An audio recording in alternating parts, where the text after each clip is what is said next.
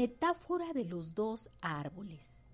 Érase una vez un niño de 10 años muy listo para su edad. Un día que el niño fue a visitar a su abuelo, acudió a su casa con una idea fija en la mente. Quería triunfar en la vida y estaba dispuesto a hacer lo que fuera necesario para lograrlo. Su abuelo había sido una persona exitoso, por lo que si alguien le podría dar un consejo sería él.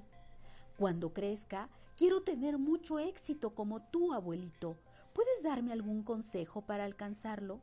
El abuelo no le respondió, solo lo tomó de la mano y lo llevó al vivero donde solía comprar las plantas. Entonces le pidió que eligiera dos árboles.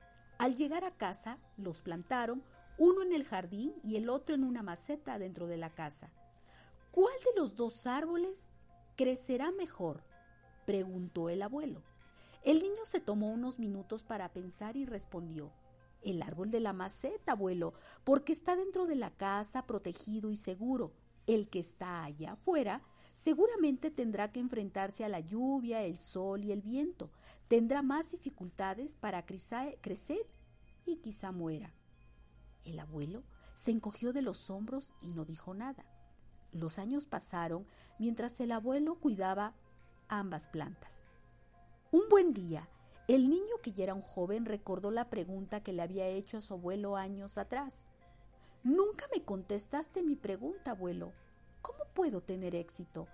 El anciano llevó a su nieto a ver ambos árboles. Luego le preguntó, Hijo, ¿cuál ha crecido más? El joven se quedó perplejo. Aquello no tenía sentido. Pero ¿cómo es posible? El árbol de la maceta, que tenía todas las condiciones dentro de la casa, que debía haber crecido más, no lo hizo. El abuelo sonrió.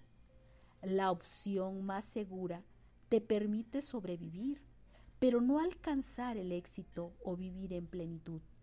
En cambio, los peligros se convierten en desafíos que te impulsan a crecer.